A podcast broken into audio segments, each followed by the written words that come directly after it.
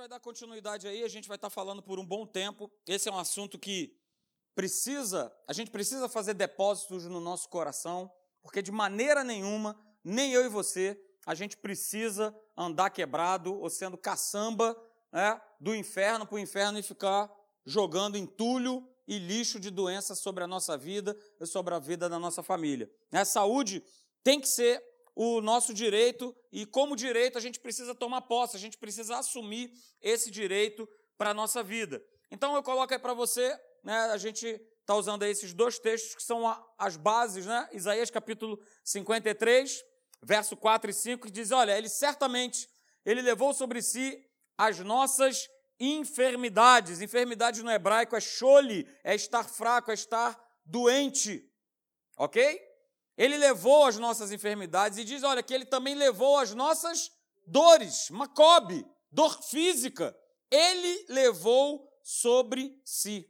Mas ele foi transpassado pelas nossas transgressões e moído pelas nossas iniquidades. O castigo que nos traz a paz estava sobre ele e pelas suas pisaduras nós fomos, nós não seremos, nós fomos sarados. Por quê? Porque é obra consumada na cruz do Calvário.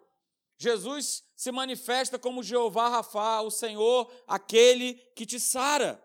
Ok? Outro texto, né? Atos capítulo 10, verso 38, diz assim: Olha, como Deus ungiu a Jesus de Nazaré com Espírito Santo e poder, com dunamis, com dinamite pura, para atacar na cabeça do inferno, né, o qual Jesus andou por toda parte, fazendo bem e curando, e almai no grego, dor física, curando corpos físicos. Ele curou a todos os oprimidos do diabo, porque Deus era com ele. Aleluia! E aí a gente falou, né, quarta-feira passada, e eu vou dar aqui, vou passar aqui rapidamente, só para você que de repente não teve aqui, você poder dar uma acompanhada e entender o que, que a gente está falando. Primeira coisa é ele, não aceite as coisas como elas naturalmente são. Aceite as coisas como Deus vê. Isso precisa estar tá fundamentado, isso precisa estar cimentado dentro do nosso coração. Porque a gente tem uma tendência muito grande a gente aceitar as coisas como elas naturalmente são. E parece que o brasileiro, nesse quesito, é pior ainda. Esse aceita mais ainda as coisas como elas são. Ah, é assim mesmo. Ah, não tem mais jeito e tudo mais. Não, não aceite as coisas no natural. Mas veja da maneira como Deus vê. De repente você nem se vê curado, mas Deus já te viu curado na pessoa de Jesus Cristo, Rei da Glória. Então é dessa forma que eu e você a gente precisa se enxergar. A gente precisa se ver. E não da forma como o mundo se vê, ou de repente como o mundo te vê, ou como alguém pegou e falou. Não, não fique com e não concorde com aquilo que o mundo pensa ou acha de você, ou que você mesmo está achando isso. A gente tem vários exemplos bíblicos, né? Eu lembro de um deles que é de Gideão. Deus aparece para Gideão e fala assim: Cara, você é um cara forte, corajoso. Mas Gideão se via como um covarde. Como um cara que, ah, Senhor, mas eu sou o menor do menor, do menor, do menor, e a gente não pode se ver assim. No que diz respeito à cura divina, muito menos. Eu não posso me, me considerar, né? Ah, coitadinho de mim. Ah, mas tudo acontece comigo. Ah, mas é assim mesmo. Ah, mas é porque na minha família, olha, sempre foi dessa forma. Não aceite as coisas como elas naturalmente são. Mas sempre se veja como Deus te vê redimido, justificado, mais que vencedor, né? saúde plena e perfeita. É dessa forma que você precisa se ver, porque a palavra de Deus nos vê dessa forma. E a gente precisa abraçar esse direito. Então, querido, tudo que o homem precisa para viver uma vida abençoada aqui nessa terra vem somente de Deus. Pastor, por que isso é somente nessa terra? Porque a Nova Jerusalém, o céu é o bônus. Relaxa. O importante é estar com ticket. Se eu estou com ticket, aleluia, ok. Mas eu então, nessa terra aqui, se eu quero viver uma vida abençoada, né, eu pode, pode ter certeza que isso vai passar por Jesus, o Rei da Glória. Passa tudo por Ele. Tudo que eu quero viver de melhor, e eu quero viver uma vida saudável, eu quero viver em longevidade, né, viver uma, uma velhice tranquila, passa pelo Senhor Jesus. E deixa que Ele desplugue. Ele vai desplugar. Na hora certa, ele despluga. Mas eu não preciso ter ser acometido de um mal, de uma doença para ser desplugado, não. Não de jeito nenhum, não aceite isso. A palavra fala, né, que Abraão, ele vai e os olhinhos dele não chegam a escurecer e ele vai indo em ditosa velhice, tranquilo, sereno, na boa. Chegou a hora, opa, vem para cá, meu filho, vem estar tá comigo. Desliguei da tomada e está tudo certo. E vamos embora para casa de papai. Amém? Ok? E aí a gente usou isso aí, né? 2 Coríntios 5, verso 21.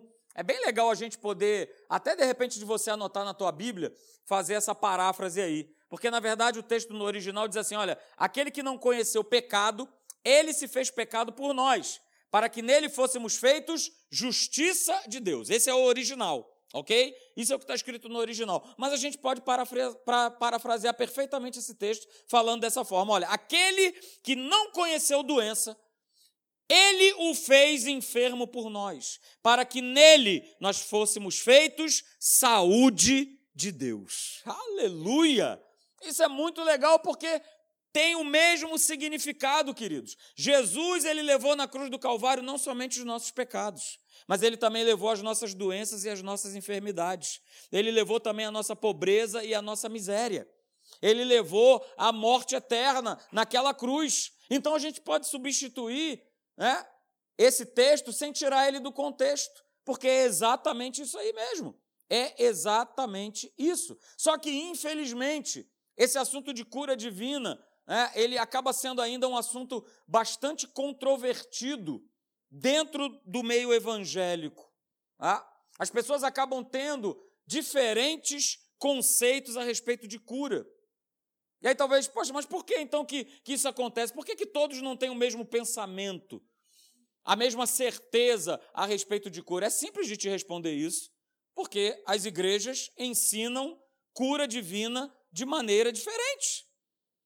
Ao invés de ensinar a cura divina baseada na obra redentora de Jesus, naquilo que está escrito aqui, se ensina aquilo que, que se acha ou aquilo que se pensa. Acabam é, ensinando para as pessoas né, a, a Bíblia ou qualquer assunto da Bíblia através de uma ótica, de uma experiência que, te, que elas acabaram tendo. Uma vez eu estava indo fazer, fazer compras né, e eu estava passando o rádio e aí falei, pô, vou ver aí o que que que estão falando esse negócio desse debate. E na verdade ele já estava, ele já tinha iniciado, acho que já estava na metade, sei lá. E aí o pastor sai com a seguinte, é, com a seguinte frase, né? eles estavam debatendo a respeito justamente de cura divina, e aí ele pega e lança a frase, que até então é, se ouvia essa frase aí nos, nos bastidores das igrejas, mas o camarada lançou lá num programa com audiência. Eu, eu, eu já, eu já participei num programa desse, e por incrível que pareça, a rádio ainda é muito ouvida. Né? Eu participei uma vez de um, programa como esse e eles têm lá uma. Eles conseguem saber quantas pessoas estão sintonizadas e, e, e é mais ou menos em torno de 150 a 200 mil pessoas que estão sintonizadas. Então o camarada falou para quase 200 mil pessoas o seguinte: olha só, doença tem que dar na gente, não pode dar no poste. E todo mundo, amém. É isso mesmo, pastor. É, é isso aí, é verdade. Isso. Doença não pode dar no poste, tem que dar na gente. E todo mundo abraçou esse conceito. Mas esse conceito está escrito aonde? Na verdade, esse conceito é baseado na experiência que o camarada tem. Naquilo que de repente, ih, rapaz, eu ouvi isso. Ah, mas é o pastor que está falando, né? Ah, não, se é o pastor que está falando, ah, então, isso aí, é, tá certo. Tem que dar em mim mesmo, a doença tem que dar na minha vida. Não vai dar no poste. E isso é um erro. E muitas pessoas acabam tirando conclusões a respeito de, de cura né, divina por conta de experiências, ou que tiveram, ou de experiência, principalmente de outras pessoas. E aí eu coloco essa frase para você, que ela é tremenda. Toda a aplicação de uma verdade, ou seja, que vai levar eu e você ao exercício da fé, vai resultar numa experiência. Mas olha só, nem toda experiência é resultado de um exercício de fé. Segura, peão. Vou repetir: toda aplicação, quando eu aplico a palavra de Deus na prática, ela vai me levar a um resultado, ela vai me levar a uma experiência. E eu já sei que essa experiência, ela vem de Deus e ela é boa, perfeita e agradável para a minha vida. Mas olha só, nem toda experiência é resultado de um exercício de fé. Nem toda experiência. Nem toda experiência. Às vezes nós temos experiências porque nós resolvemos tomar determinadas atitudes e nós vamos ter experiências. Deus está envolvido nisso? Não. Foi uma experiência que eu acabei tendo porque eu fui me envolvendo, eu escolhi fazer isso e obtive uma experiência, que pode ser boa, que pode ser legal, que pode ser ruim, mas é uma experiência humana, onde Deus não teve nada a ver com isso. Mas quando eu coloco a palavra, pode ter certeza que você vai ter uma experiência, e uma experiência com Deus, e uma experiência de fé. O que, eu estou querendo dizer com isso? É que se de repente você ouviu né, que alguma pessoa dentro da igreja que tinha um comércio, que tinha alguma coisa, ela faliu, não significa dizer que você que tem o mesmo comércio e as mesmas coisas, você vai falir também. É a experiência dela. Sei lá o que, é que ela arrumou, o que, é que ela fez, quais foram as escolhas que ela, que ela fez que resultaram na sua falência. Não significa dizer porque ela faliu. Ah, pastor, mas tem um, um irmão da igreja que trabalha com comida e eu estou nesse ramo e agora eu estou preocupado porque ele, ele faliu, deu errado. Ué, então vai dar errado na tua vida? Ué, por que, que vai dar? Baseada na experiência dele? Negativo. E vamos puxar agora, então, a nossa brasa aqui para a cura divina. Quer dizer, então, que se um, um crente, um filho de Deus, uma nova criatura, não foi curado, quer dizer que eu não serei também? A experiência dele é uma, mas a minha experiência com Deus, ela pode e deve ser outra. A fé que tu tens, tens para ti mesmo. Eu não tenho a capacidade de balizar e avaliar a fé de ninguém. Mas uma coisa eu sei, eu tenho que ficar com o que me diz a palavra de Deus. Isso é a minha baliza. Isso é aquilo que ela me fala. Então, queridos, não permita que as experiências passadas, sejam elas boas ou ruins, elas venham a governar a tua crença. Não permita. Não permita que essas experiências, sejam suas ou sejam de alguém, elas venham governar a tua crença. Não permita, de maneira nenhuma. Não permita. Ok? E você pode ter certeza que o pensamento de Deus, que está registrado aqui nesse livro, o pensamento dele é que você já foi curado, como nós lemos anteriormente. Esse é o pensamento de Deus.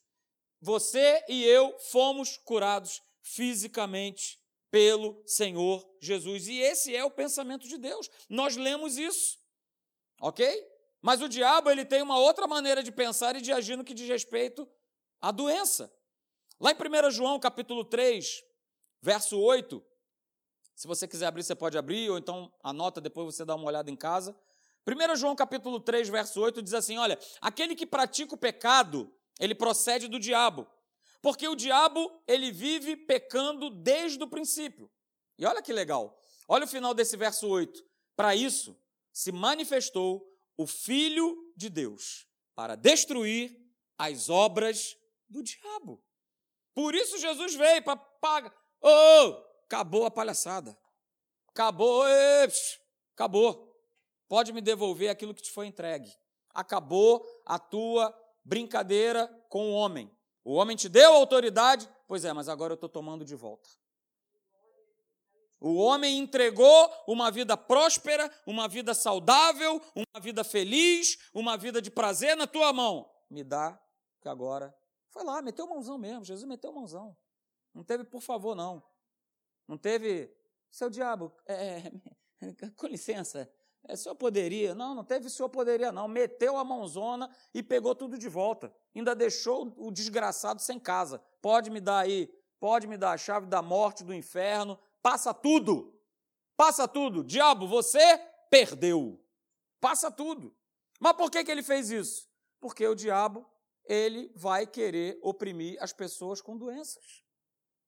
É o diabo que rouba a saúde das pessoas. É o diabo que escraviza as pessoas com doenças. E queridos, uma pessoa, ou eu, ou uma pessoa da família, você sabe disso. Uma pessoa doente, ela afeta toda uma família. Uma pessoa doente, ela afeta uma família inteira.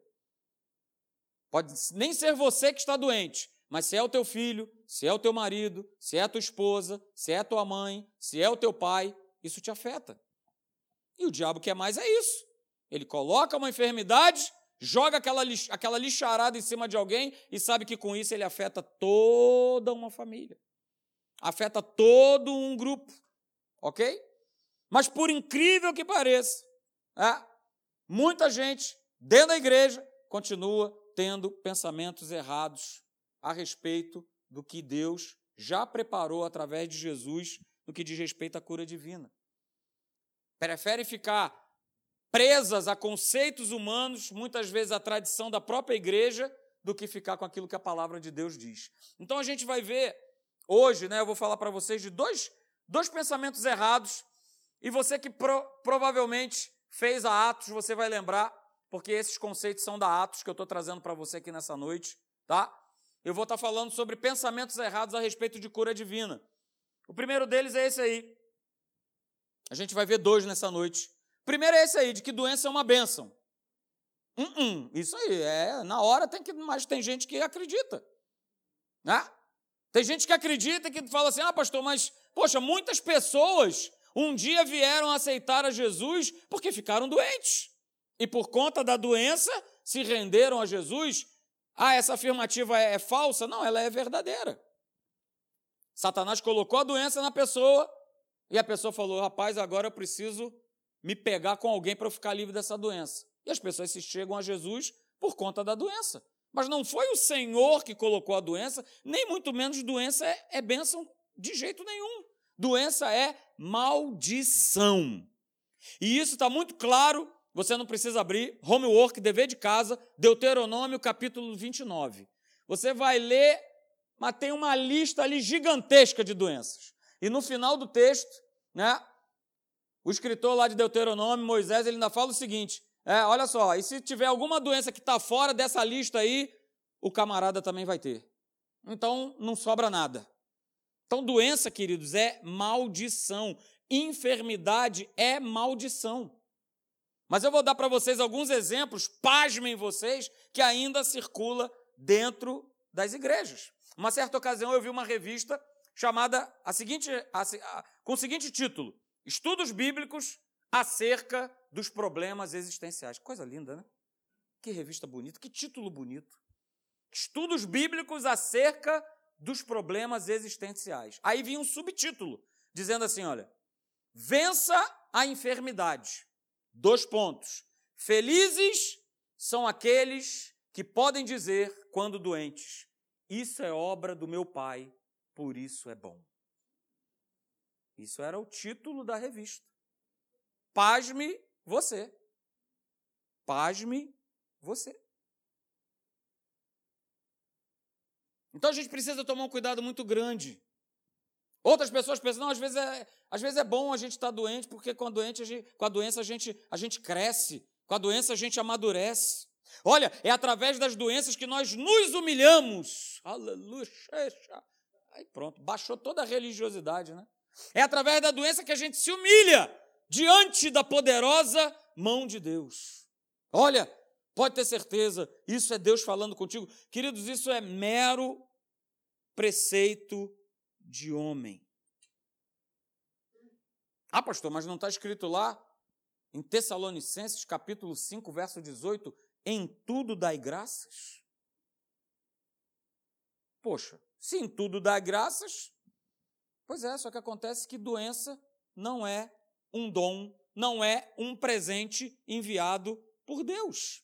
Tiago capítulo 1, verso 17, anota aí, diz assim: olha, toda boa dádiva e todo bom perfeito são lá do alto, descendo do Pai das luzes, em quem não pode existir variação ou sombra de mudança. Cara, toda boa dádiva é dele. Então quer dizer que se Satanás me oprime com uma doença, eu vou dar glória a Deus, eu vou dar graças a Deus por essa opressão? Para para pensar. Isso é um ensino errado. O diabo pode querer te oprimir, me oprimir com qualquer coisa, com doença, com escassez e tudo mais, mas o que, a palavra diz? Opa, resistir a ele firme na fé. Resistir ele firme na fé e resistir firme a ele na autoridade do nome de Jesus. Então não tem essa não. Bênção coisa nenhuma. Pode ser bênção lá no quinto dos infernos, mas na minha vida é maldição. E como maldição não vai ficar, porque Jesus ele levou sobre si toda maldição, toda doença, toda enfermidade. Ele já pagou o preço. E a gente precisa, cada um de nós, usar o nome de Jesus, não só para expulsar demônio. Não só para expulsar demônio. Eu expulso demônio desde os 12 anos de idade. Desde os 12 anos, expulsando demônio. Mas a gente precisa usar esse nome para mais, para pegar e declarar sobre situações da nossa vida e principalmente no nosso corpo. Opa, no nome de Jesus, sai da minha vida sai do meu corpo, sai no nome de Jesus. E a gente precisa abrir a nossa boca sim, em fé e em autoridade. O nome está aí para ser usado. Jesus, ele pagou o preço. Ele pagou o preço das nossas doenças, das nossas enfermidades, das nossas dores. Não foi o que a gente leu lá em Isaías 53? Por que, que eu vou andar com dor? Por que, que eu vou andar com doença? Por que, que eu vou andar com enfermidade? Queridos, somos novas criaturas, nos foi dada uma nova natureza. Como é que eu, com uma nova natureza, vou ficar carregando algo que não faz mais parte dessa natureza? Quando eu tinha a velha natureza, quando eu era velha criatura, eu carregava sobre mim todo esse lixo do inferno. Era pecado, era doença, era maldição, tudo estava sobre nós. Mas no momento em que eu e você, nós nos decidimos a entregar a nossa vida para Jesus, ó, foi cancelado contra nós todo o escrito de dívida. Ele pagou, ele pagou, ele pagou. Nós não tínhamos condição de pagar, mas ele pagou. Ele pagou. Então, ó, não caia nessa cilada do inferno. Doença é uma benção só se for para o capeta. Pode ele ficar doente à vontade, ter um monte de caroço na cabeça dele. Ok, ótimo, fique doente, mas eu e você não. Doença é maldição. Nunca foi e nunca será bênção na vida de ninguém. Ok, queridos? Segundo pensamento errado é de que doença pode ser uma punição enviada da parte de Deus. E talvez esse seja o pensamento que mais se levanta no meio da igreja. Esse pensamento, com certeza, é o que mais se levanta dentro da igreja, que é um pensamento totalmente sem sentido. Ele não levou sobre si as nossas doenças, as nossas enfermidades, por amor, pagou esse preço. Deus seria um Deus esquizofrênico, não é isso? Ele levou, ele curou, e agora ele vai pegar e punir o homem os seus filhos com doença, com enfermidade, as tais doenças que ele mesmo levou, que ele mesmo carregou. Há um contrassenso nisso aí.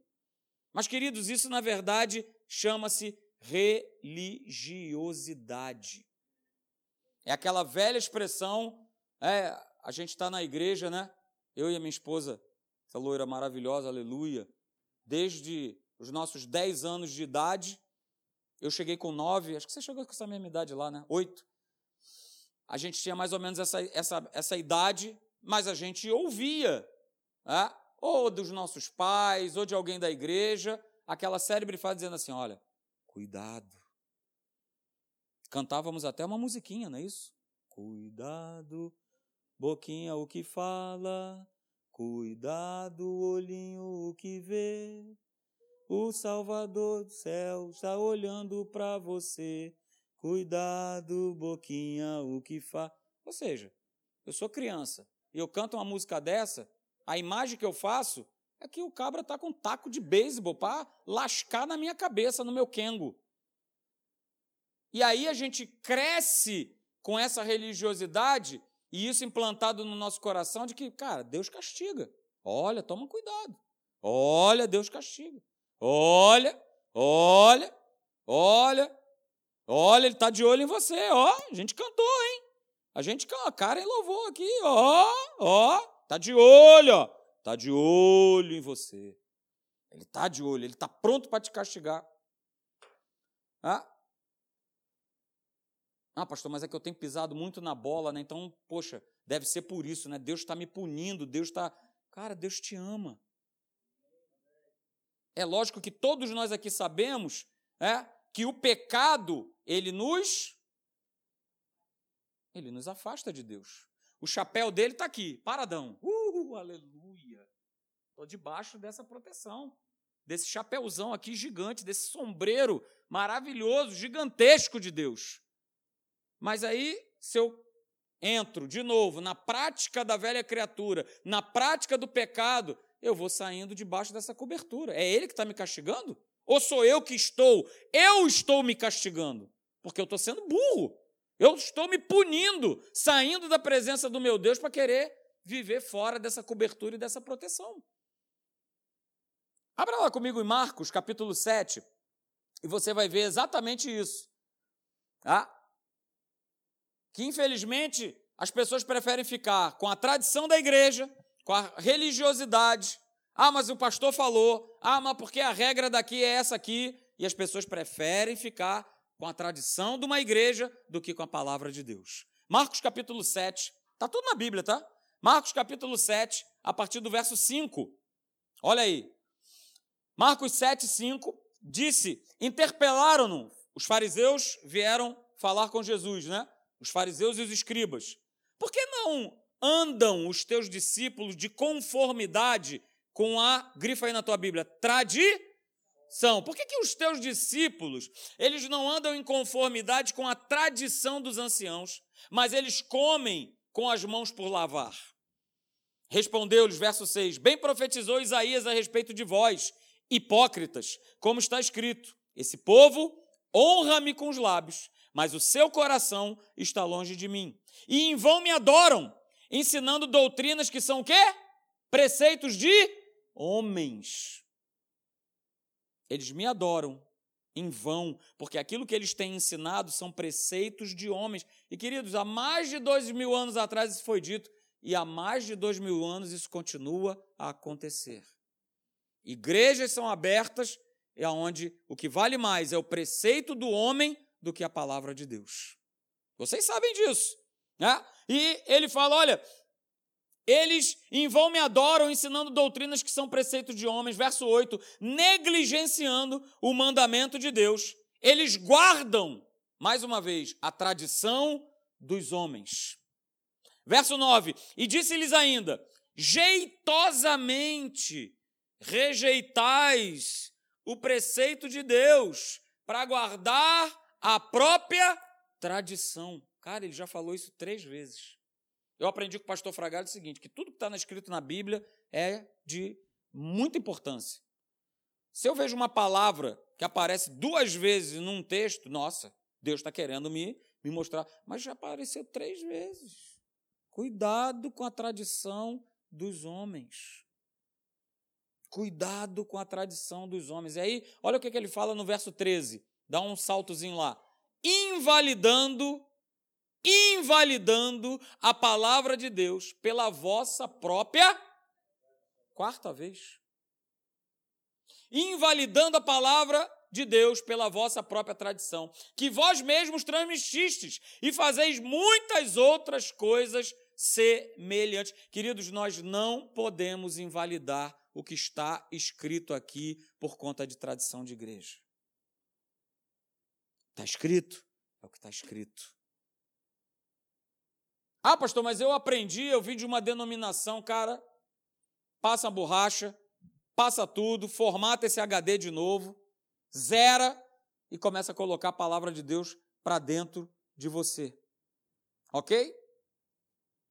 Porque a gente não pode ter dúvida que saúde é nosso direito, que saúde é nossa herança que isso já foi concedido. E se já foi concedido, não será tomado. E se já foi concedido, eu não serei punido com uma doença, porque isso não vem de Deus. E aí, queridos, como última frase, para nós terminarmos.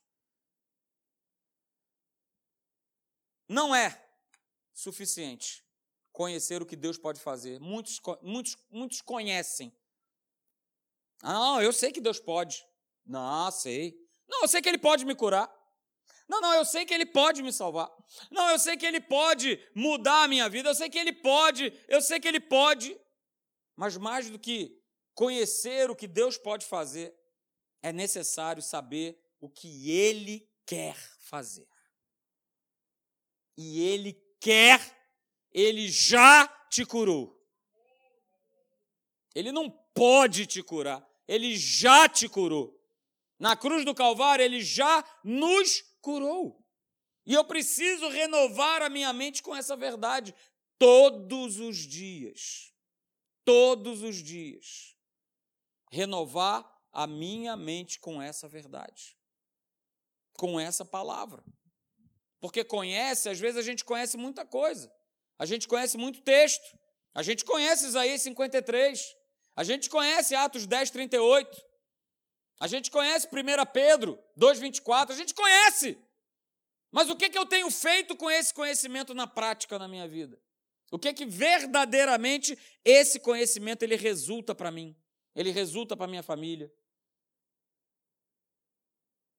E a gente precisa colocar isso em prática. Por isso a gente vai estar aqui quarta-feira após quarta-feira para a gente poder ter essa base, ter esse conhecimento para a gente não pensar de maneira errada, não agir de maneira errada e não aceitar, como eu falei anteriormente, aceitar as coisas como elas naturalmente são. Ah, é normal. Ah, isso é normal. Ah, é normal. Ah, é normal. Não, não é normal. Não pode ser normal. Não tem que ser normal. E a gente precisa estar ciente. O nosso adversário, o inimigo, Satanás, ele vai todo instante tentar nos catucar todo instante fazer uma situação, mas a gente precisa se posicionar e resistir em fé. Não, eu conheço meu Deus. Eu conheço. Saúde é a minha bênção. Saúde é a minha vitória. Saúde é a marca, aleluia, que eu carrego em mim. Que Ele, quando olha para a minha vida, Ele me ama e Ele vê em mim e em você o Filho dele, o Senhor Jesus, o Rei da Glória. E quando Ele olha para esse Jesus, esse Jesus, ele é. É só você olhar, é só você lembrar da visão de João lá, que está registrada em Apocalipse. O cara, Jesus é o cara. A gente também, por, por questões de conceito religioso, acha que Jesus é um, é um pobre coitado. É, um cara. Né? Nada disso não. Ele é o rei da glória. Ele é o Senhor dos senhores, Ele é o Senhor da tua vida. Ele te deu vida, Ele te assentou em lugares celestiais. E mesmo na vida terrena de Jesus, Jesus era o cara. Porque carpinteiro naquela época era a profissão hoje das mais tops que você possa imaginar no século 21. Era a profissão dele. Jesus só andava vestido do bem e do melhor, do bom e do melhor. Tanto é que a galera lá saiu no tapa lá para querer a veste dele, que era coisa boa. Jesus não andava esfarrapado. E a gente precisa quebrar esses paradigmas. É? Ah, que Jesusinho. Não, ele é o Rei da Glória. Ele é o autor da vida. Ele é o Senhor cheio de graça, de poder e de saúde. E se nós estamos debaixo desse guarda-chuva, queridos, vamos estar debaixo desse guarda-chuva. Vamos tá, pingou um pouquinho, opa, pingou, sai para lá. Sai, capeta, vai perturbar outro. Vai dar no poste, vai dar sei lá onde, mas na minha vida não. Na minha vida você não vai ficar. Na autoridade do nome de Jesus, não vai ficar, não vai permanecer. Amém, queridos? Vamos ficar de pé, vamos orar, aleluia.